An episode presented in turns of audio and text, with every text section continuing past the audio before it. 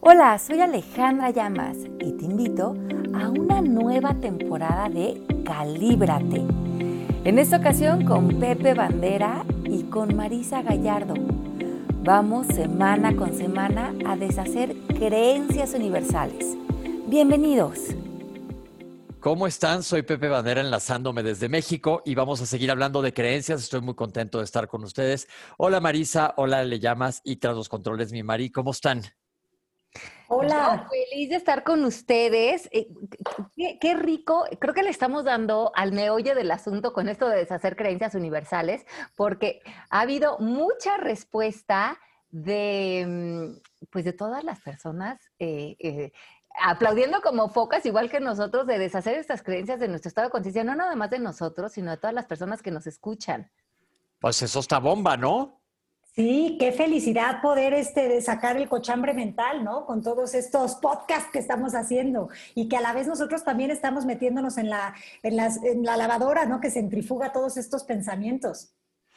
y sobre todo, como dice Ale, que esto nos pega a todos de una manera o de otra. Eh, yo creo que todos estamos hemos o estamos expuestos a todo lo que les vamos a ir diciendo a través de estas semanas. Eh, yo creo que el éxito del, del, anterior fue porque la gente dijo, ah, pues mira, me queda este zapato. Exacto. ¿Y cuál de estas no nos quedan, no? hoy tenemos una que, a ver, que yo tengo mucho cuestionamiento y yo me voy a poner del lado de todo el mundo para ver si, si, si, si damos con el clavo de qué estamos permitiendo y qué no. La frase del día de hoy, podemos decirla como si fuera Plaza Sésamo. la, la, frase del día de hoy está patrocinada por la letra E y dice, ellos pueden lastimarme, ellos pueden lastimarme.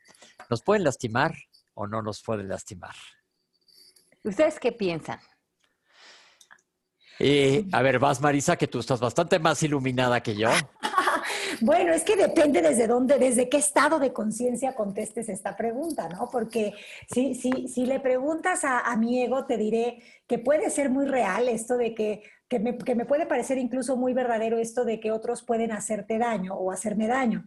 Pero una vez que te das cuenta de que para que algo te afecte se necesita tu voluntad, pues entonces ya ahí te regresas a tu poder y te das cuenta que quizás sí hay personas que te pueden empujar o golpear, pero que en realidad lo que, lo que es intocable de ti es esta parte donde tú tienes eh, conciencia y dominio de elegir qué es lo que quieres interpretar de eso que está sucediendo. Entonces, cuando ya lo veo desde esa perspectiva, otros pueden lastimarme, ya no, no suena tan real porque para eso requiere que yo abra la puerta y esté dispuesta a tomarme eso como una ofensa, ¿no? Y ya conocen esta frase de que los regalos son como las ofensas, son de quien los recibe, de quien los acepta. Yo creo que aquí hay varios niveles, ¿no? Que, sería interesante como desmenuzar el pollo, como dice Marisa. Porque yo creo que hay primeramente mucho, mucho, muchos de nosotros caminando con el ego ofendido, ¿no? Y como decía Wayne Dyer, que nos gusta mucho a Mari y a mí, em, como reforzar es mm, buscaremos razones por qué ofendernos, porque el ego, lejos de estar viendo cómo perdona y cómo se mueve del lugar, anda buscando cómo agarra cualquier cosa para ofenderse y para tomarse las cosas personal y para sentirse y para criticar y para un poco meterse en estas telenovelas. yo creo que mucho en el inconsciente colectivo hemos, nos hemos programado a esta idea de que otros nos lastiman cuando eh, roban o cuando hacen una infidelidad o cuando mienten o cuando eh, no hacen las cosas como nosotros deseábamos o cuando nos cumplen nuestras expectativas. Y yo creo que este es el típico ego ofendido, ¿no? Me ofende que tú no estés a la altura de las creencias que yo tenía de ti o de mis expectativas o de lo que yo espero de la humanidad o de otros o lo que yo creo necesitar de ti. Entonces, yo creo que este es un muy eh, común denominador caminamos con estas casi que estampas en el pecho de, por favor dime en qué me puedo ofender, porque aquí me puedo meter un rato en la casa de los sustos, que es donde estoy muy acostumbrado a vivir. Y yo creo que es muy, em, hay mucha conversación en el colectivo y nos la pasamos ofendiéndonos de cosas que son en realidad superficiales y manejables.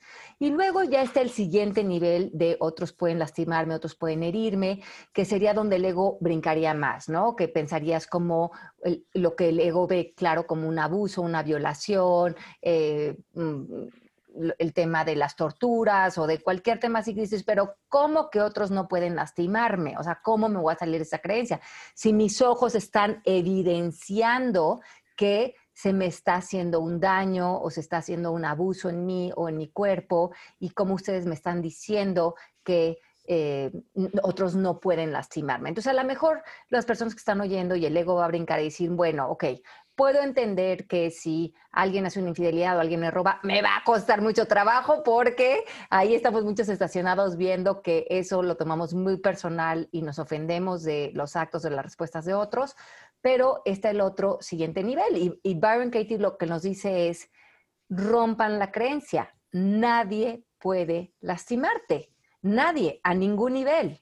Y esto es un poco el planteamiento que dices tú, Marisa, o sea, a nivel ego, pues todo lo comprobamos desde los cinco sentidos y casi que yo vi como tú me lastimaste y ahora vas a decirme que no me lastimaste, que eso es una creencia, ¿cómo? Entonces, e, e, es, es, un tema muy, muy interesante porque creo que tiene muchos niveles, pero si no lo deshacemos, vivimos a la defensiva, vivimos protegiéndonos de un futuro y vivimos con mucho miedo de lo que pueda pasar cuando creemos que otros pueden lastimarnos. A ver, entonces yo ya me hice bolas porque yo pensaba que era tipo cuando hemos platicado en otras eh, ocasiones que decimos que puede haber una víctima. Pues sí, sí puede haber una víctima si estoy yo y hay un acto terrorista y pasa algo horrible y pues soy víctima del acto terrorista o que venga un malo y me asalte y me dé una cuchillada, ¿no? Que eso decíamos, eso es una víctima real, pero en la mayoría de las otras situaciones, pues no somos víctimas porque no permitimos. Creo que yo lo vería así, de que otros no me pueden hacer daño si yo no les permito que me hagan daño. Pero donde sí me hace mucho ruido es justo estos casos. Estos casos en donde ves un caso, híjole, no, como lo que acabas de decir, a alguien que, no sé, le lo asaltaron, pues le hicieron un daño. O, cómo lo manejaría, cómo, si yo soy la víctima de un asalto, de que asesinaron a alguien en mi familia, ¿cómo lo manejo? Porque a mí me pasa mucho eso y una vez te acuerdas que te hablé de decirle, ¿cómo le hablo con esta persona eh, para, para poder comprender esto? Pues yo creo que eh, hay una cuestión muy interesante, ¿no? En el curso de milagros que, Marisa lo enseña, eh, la frase que más se repite, y creo que es por más de 200 veces que la repite el curso de milagros, es tú no eres este cuerpo. Y eso tiene una implicación muy profunda, porque la mayoría de nosotros vivimos creyendo que somos este cuerpo, que somos este ego, que somos estas identidades, que somos estos roles. Y nos ofendemos o nos lastimamos por sentir que tenemos que proteger a esta identidad o a este cuerpo o cierta fragilidad o cierta eh, momento, ¿no? De nosotros. Entonces, creo que lo que tú estás diciendo es legítimo, Pepe, mientras que, y, los, y los seres humanos otra vez, como, como muchos de nosotros cuando vivimos muy apegados al plano físico, pues lo que vemos en el espejo es un cuerpo y decimos, pues yo soy este cuerpo, yo soy este, este ser. Entonces, si a este ser le hacen algo a este, a este cuerpito, ¿no? De que, que, veo y que compruebo con mis cinco sentidos, pues cómo es que no me lo hicieron a mí, cómo es que yo no soy este cuerpo. Entonces, yo creo que ahí tendremos que hacer un trabajo mucho más profundo de separarnos de estas identidades falsas, que creo que fue muchísimo el trabajo que hizo Víctor Frankl, ¿no? Que con la, y que dio como resultado el trabajo de la logoterapia. Porque justamente él después de haber pasado ¿no? por un campo de concentración y donde la mayoría de su familia eh, pues murió en manos de este movimiento nazi, y cómo él rescató esta alegría por vivir, este, este bienestar, este, y entonces yo creo que él es un gran ejemplo de poner en práctica esta lección del curso de milagros, de decir yo no soy este cuerpo, ¿no? Porque si sí fuera este cuerpo y si sí fuera y, que, y, lo que le, aparentemente lo que creo que le pasa a este cuerpo me define, entonces me voy a vivir en una posición de un encarcelamiento donde justamente me voy a ver como víctima de los actos de otros. Entonces, Pepe, esto que tú decías de, bueno, si hay víctimas de que pasa esto del 911 o que pasa un terremoto, yo elimino la palabra víctima completamente del vocabulario, porque la palabra víctima define que, hay ciertas circunstancias en donde los actos de otros o el acto de, o, la realidad o algo que sucede, un terremoto, te define y te hiciera tan pequeño como los actos o como la situación que viviste. Y tú tienes una grandeza que está por encima de todo eso. Pero tú te tienes que poder verte a ti mismo en esa grandeza para poder trascenderlo. Pero ese es un ejercicio de verte más allá a ti mismo de los ojos físicos. Te tienes que ver a ti mismo con los ojos de ser esta mente que nunca muere, que está unificada, que está hermanada a todo y que independientemente de lo que vive este cuerpo o de las experiencias que tenga este cuerpo, eso nunca vas a ser tú, por lo tanto nunca vas a ser víctima. Sería víctima, eh, si acaso, eh, la, idea que tienes de que esa es la limitación. La idea autointerpretación te victimiza a tus posibilidades, pero si mueves tu idea, deshaces esta limitación, ¿no? Hablando de víctima como sentirte atado. Ah, ok, ok, sí entiendo eso. Me cuesta trabajo, eh, admito, y seguramente los que nos están oyendo también tenemos que ahora sí que, procesarlo para poder entender eso, sobre todo porque estoy seguro que nos oyen mucha gente que puede sentirse que ha sido victimizado o me estoy yo oyendo a extremos, ya sabes, de asesinatos, violaciones, pero alguien puede decir, pues a mí me robaron. Yo, yo a mí me robaron hasta los calzones hace 10 años, ¿se acuerdan? este, y entonces ya no digo que soy víctima porque ya la goma ya pasó, ya eso ya quedó en otro momento, pero ¿cómo podemos decirle a la gente que nos oye que, que cambien esta perspectiva? Que sabemos, ahorita ya tenemos conscientes que somos algo mucho más allá que este cuerpo físico. Bueno, de entrada yo creo que lo que decía Ale, ¿no? Creo que es importante entender que esto no es algo que se entienda con la razón o con el intelecto, porque verdaderamente tenemos muchas razones con las cuales justificarnos para no eh, soltar esta creencia. De entrada, porque durante muchos años hemos creído que pensar que otros nos pueden hacer daño nos protege y nos protege de la siguiente manera, que nos permite prepararnos para desconfiar, para generar plan A, B y C, este, por si pasa esto, por si pasa lo otro. Y entonces vivimos en, en modo a la defensiva, ¿no? Desde que esta creencia está siendo parte de nuestra vida. Entonces, por supuesto que honramos todas las experiencias de vida de todas las personas, por supuesto que desde la perspectiva dual hay cosas que preferiríamos no tener que vivir ni experimentar, porque por supuesto que también reconocemos que estos, estas experiencias tienen un dolor auténtico. Sin embargo, también yo estoy convencida de que el dolor es el aviso de que hay algo que sanar.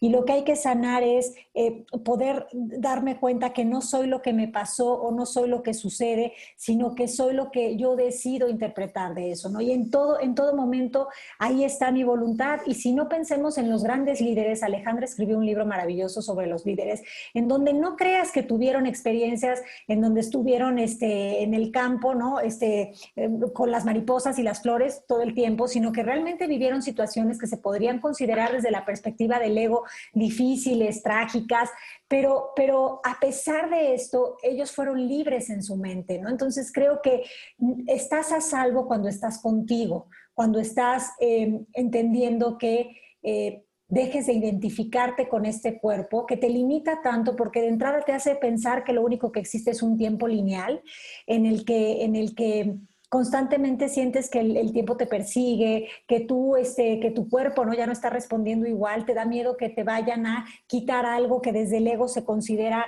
una posesión de valor, como tu buen nombre, como tu, eh, tu, tu, tu, dinero en tu cuenta de banco, como que empezamos a, a defender mucho las cosas y entonces cuando estamos ahí activamos y reforzamos esta creencia, no sé si me explico, que nuestra atención en donde la ponemos, la ponemos tanto en querernos cuidar y proteger, que a veces lo que estamos haciendo es que hacemos, más grande el miedo. Sí entiendo. Sigo, acuérdense que está patrocinado hoy por la letra E, entonces mi ego hoy está en esteroides. sí, claro. Y, sí, sí lo entiendo, pero aún me cuesta trabajo. Estoy como, como reacio. y es válido, Pepe, porque, a ver, yo cuando, cuando me voy a ver mi pasado y veo experiencias en donde realmente me le he pasado mal, pues me cae gordo que me digan cosas como, ay, no, pero pues ¿cómo crees? Si, si este, nadie te puede lastimar, ¿no? Eso no te puede hacer daño. Claro que me, me cae gordo, pero la idea aquí es que si realmente queremos sanar, si realmente queremos regresar a, a, la, a, la, libertad de vivir desde nuestro poder interior, pues llegará un momento en que tendremos que tocar esa vulnerabilidad, ¿no? Y, y, y tendremos que escucharla y tendremos que ver también, pues ahora que estoy aquí delante de mis miedos, de mis, de mis preocupaciones, del enojo, del, del no perdón que tengo con respecto a esta persona, pues ¿qué quiero hacer? ¿Me quiero quedar así? ¿O quiero de verdad soltar? No, eso me encanta y eso lo entiendo perfecto y eso Ale me enseñó hace mucho, ¿te acuerdas Ale? A, hacerlo para que deje de ser el chumbramiento del nabo. Este, eso no horrible eso, pero bueno, así estaba yo en, en drama. Pero pero sigo, dijiste una palabra, hay un momento en que eres vulnerable y el sentimiento es real. Claro que puedes trascender el momento. Se cuenta, voy a irme hasta la cocina. Una, alguien viola a alguien, es una causa espeluznante, se queda esa persona con ganas de matar a la otra persona hasta que dice esa persona, ya no quiero volver a vivir eso nunca más en mi vida. Y ya, lo logra brincar y ya quedó eso en el pasado. Eso, eso sí entiendo ya perfecto. Pero de repente, ¿cómo bloqueas o cómo eliminas la... Em-? Yo creo que con trabajo se puede, pero la emoción que viene de el miedo, el coraje, el... De, porque sí llega como tsunami, ¿eh? De repente. Yo creo que lo que sucede aquí es que, eh, y yo creo que Byron Katie lo explica muy bien, ¿no? Ella lo que nos dice, y para eso tenemos que abrir muchísimo nuestra mente, es reconocer que la vida está sucediendo en el pasado. Ajá. Inclusive cuando tú ya respiraste y te hiciste consciente de la respiración, ya pasó. Claro. O cuando te tomas un trago de un té y te quieres hacer consciente del trago, ya está en el pasado, o sea, ya no existe. Exacto. vuelve, para que, tú para que tú tengas esa vivencia, tendrías que relacionarte ahí a través de un pensamiento, de lo que piensas acerca del té que te acabas de tomar. Ok. Inclusive Byron Katie dice que los pensamientos están en el pasado. Porque en un, pensamiento, cuando crees que lo estás pensando, ya lo pensaste. Claro. Y se vuelve a disolver a la nada. Te entiendo. Entonces, en la nada se disuelve el momento presente en un instante. Entonces, Byron Katie nos dice que inclusive el presente no existe, porque el presente es una disolución inmediata al pasado y el pasado se disuelve en lo que ella llama la nada o el cosmos o la divinidad o la luz. Entonces, tenemos una experiencia donde el cuerpo físico está viviendo algo. No le está pasando padre. No le está pasando bien. Eh, un, insulto, un, abuso, un golpe, tal. Cuando, cuando nos damos cuenta, eso que vivimos o ese, esa experiencia se queda en el pasado. Para que nosotros nos relacionemos con esa experiencia, nos tendríamos que relacionar a través de un pensamiento, de lo que yo pienso acerca de lo que estas personas me hicieron o de lo que él me hizo. Como dice Marisa, no queremos desmeritar, no queremos decir que en su momento no sea un dolor auténtico, preferimos no pasar por esas experiencias, pero en el mundo en el que vivimos estamos expuestos a un mundo en el que existen todo este tipo de circunstancias y, si vivimos a la defensiva de ellas, vivimos agotados. Claro que tomar precauciones, hacer lo que tengamos que hacer, cuidarnos, eso no está de más, pero no desde el miedo, sino desde el sentido común. Entonces, si hoy en día tú sigues con esta creencia de me lastimaron, me hicieron, me robaron, me, me, me, me, me, te perdiste de cuál era tu visión, cuál era tu foco y lo que te sigue lastimando, lo que, te, lo que sigue abusando de ti es este pensamiento recurrente que sigues trayendo y que sigue viviendo en tu estado de conciencia porque lo que está en el pasado ya no te puede hacer daño. Ajá, y, además vamos a pensar, vamos a, te, la voy a dar por buena, Pepe, y me la voy a dar por buena a mí porque mi ego está queriendo decirlo, ¿no?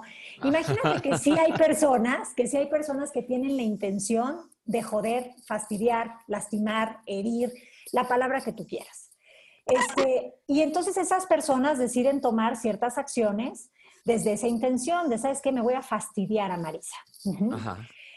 Y entonces esa persona, pues no sé, ¿no? Este, me, mete el pie, me, este, lo que sea, me roba la bolsa, lo que sea. Entonces, esa persona, para que de verdad eh, se considere que perpetuó su acción, este, para, para que eso sea una realidad, tiene que estar mi voluntad ahí. Tengo que yo decir, sí, ¿sabes qué? Me fastidiaste, me fregaste, me lastimaste y me heriste. Pero si yo recibo eso como lo que es a nivel más profundo, no con mis cinco sentidos, porque mis cinco sentidos van a decir, a ver, no lo adornes, te está fastidiando, pero si me voy a mi inteligencia de la conciencia, ¿no? De lo que me conecta con todo, con la vida, pues probablemente yo llegue a una conciencia de esta persona está haciendo lo que se haría a sí misma.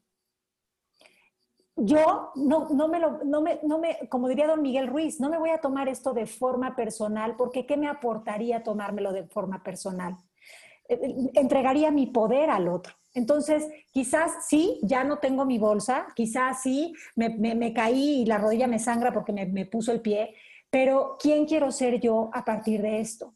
Quizás lo que venía en la bolsa parece que es desde mi ego un contenido este, irreplazable, que ya no lo voy a volver a encontrar. Pero cuando tú estás en un estado de conciencia, de valentía para arriba, en todo momento estás siendo sostenido y estás eh, recibiendo. Entonces no, se, no existe la pérdida como tal ahí, porque existe la ley de la compensación, que ya vendrá en otra forma, de otra manera, pero eso que supuestamente el otro me quitó, no me lo puede quitar si yo no me lo quito desde mi estado de conciencia. No sé si, si, esto podría hacer, acercarnos más a entender esta idea. El concepto ya lo capté, sí. Sí, vas a decir, perdón, te interrumpí, Ale. Sí, que en el ejemplo ese que estaba diciendo Marisa del libro de, de, líderes, a mí me impresionó mucho, por ejemplo, la historia de Irena Sandler. Y no sé si ustedes la han escuchado, pero Irena Sandler fue una mujer que vivió en la Segunda Guerra Mundial y que era una mujer católica que tenía acceso a un gueto donde estaban encerrando a, la, comunidad judía para después eh, llevárselos a, Auschwitz, ¿no? Entonces ella pues podía entrar y salir de este gueto eh, porque estaba trabajando ahí como enfermera. Ella pues al darse cuenta lo que estaba sucediendo dentro del gueto y a donde estaban llevando las personas, reconoció que a lo mejor ya tenía la oportunidad por, por, el acceso a la enfermería, a la lavandería, a las cosas que tenía, de juntar a una comunidad de personas y tratar de sacar a la al mayor número de niños del gueto posible y sacarlos de, esa, de ese futuro que iban a tener, ¿no? Entonces, em, comienza a armar una pequeña comunidad, pero sabiendo que si la cachaban, pues eran estos nazis eh, y las consecuencias iban a ser pues brutales, ¿no? Ajá.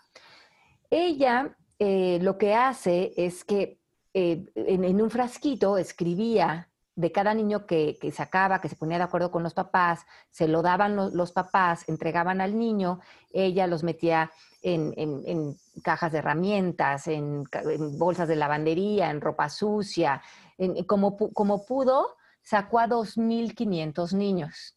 Wow. Y de cada niño, ella en un frasquito escribió lo que ella eh, pues podía eh, rescatar de información de la familia, de, su historia, un poco por si se, desvanecía el gueto, pudieran los papás ver más o menos en dónde quedaron ubicados los niños o dónde estar o, recogerlos, ¿no?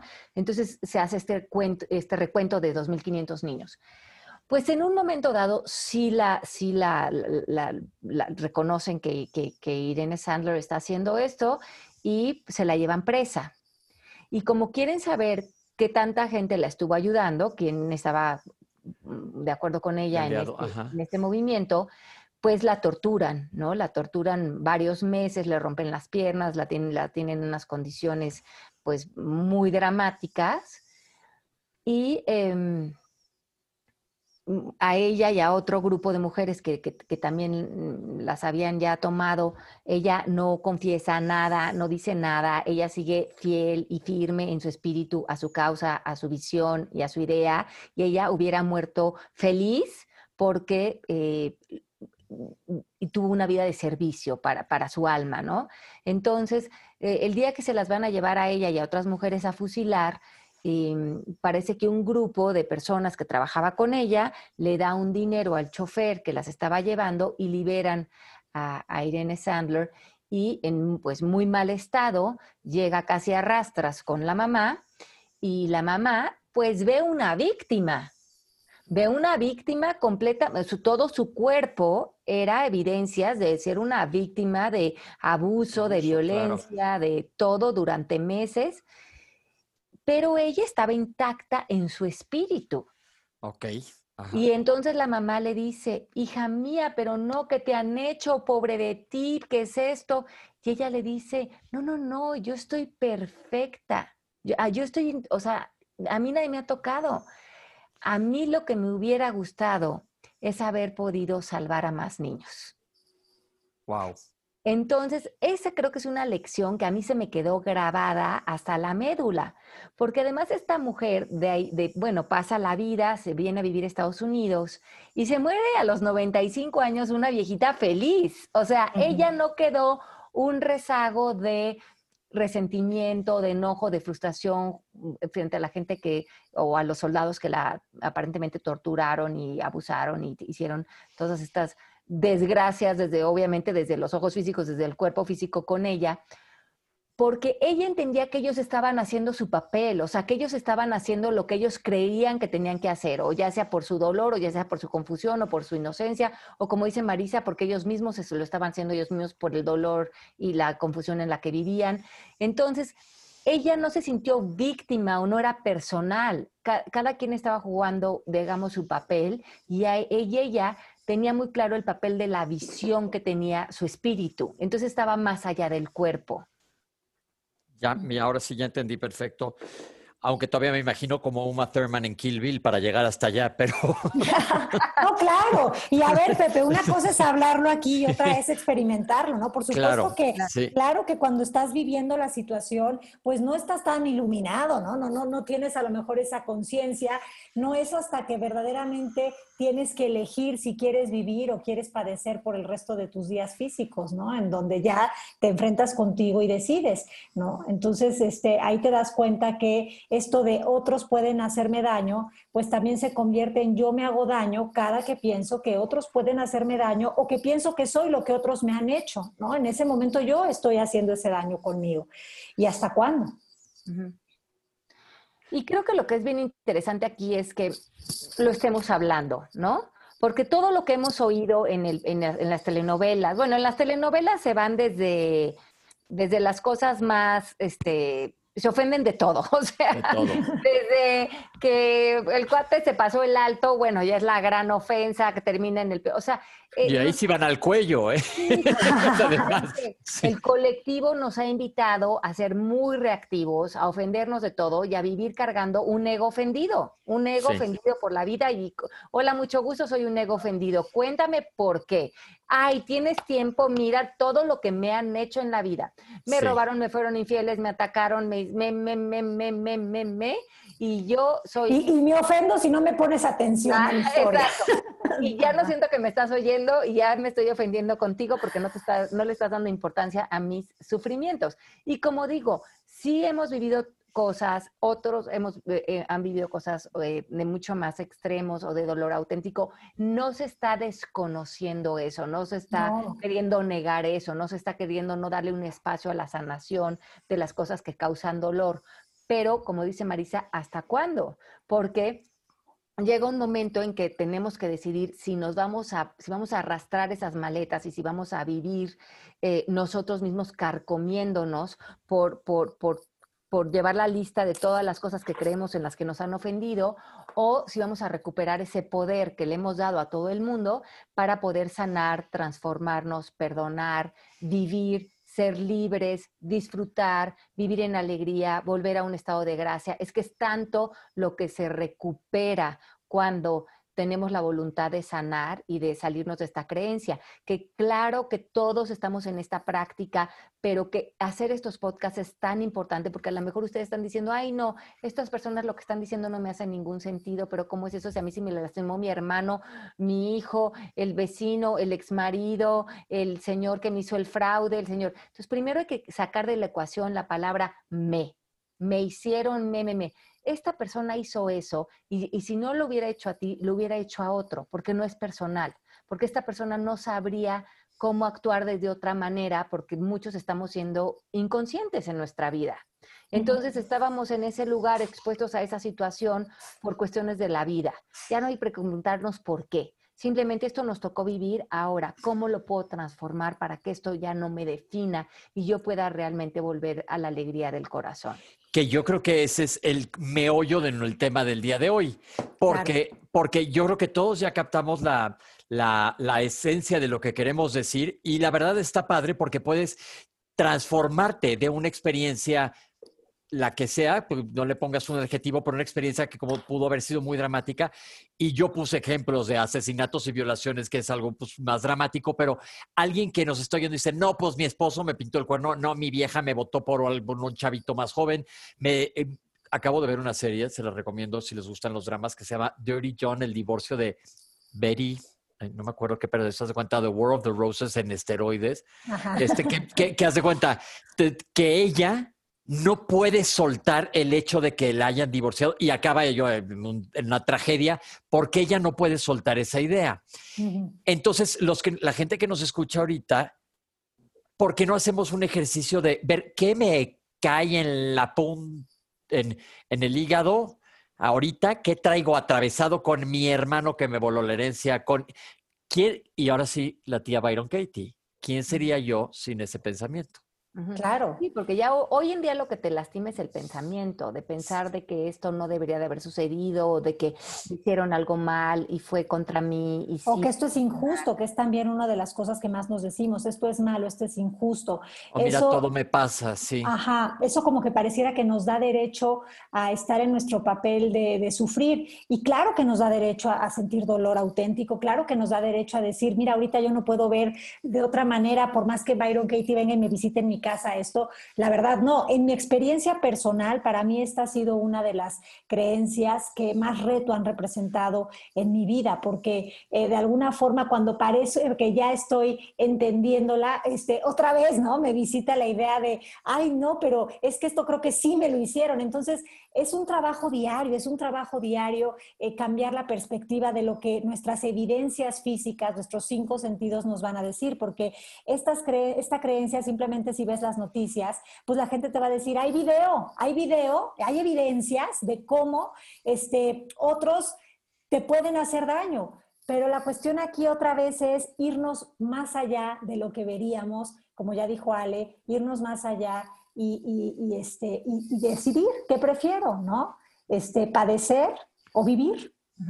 Y entonces aquí probablemente la gente está diciendo, bueno, pues está muy interesante el tema, a lo mejor le entró, pero ¿cómo? O sea, denos unos consejitos de cómo se hace esto, de que para ya no sentir que no me lastimó, que no me hizo daño, que no es personal, porque no veo cómo sigo sintiendo el coraje y la frustración.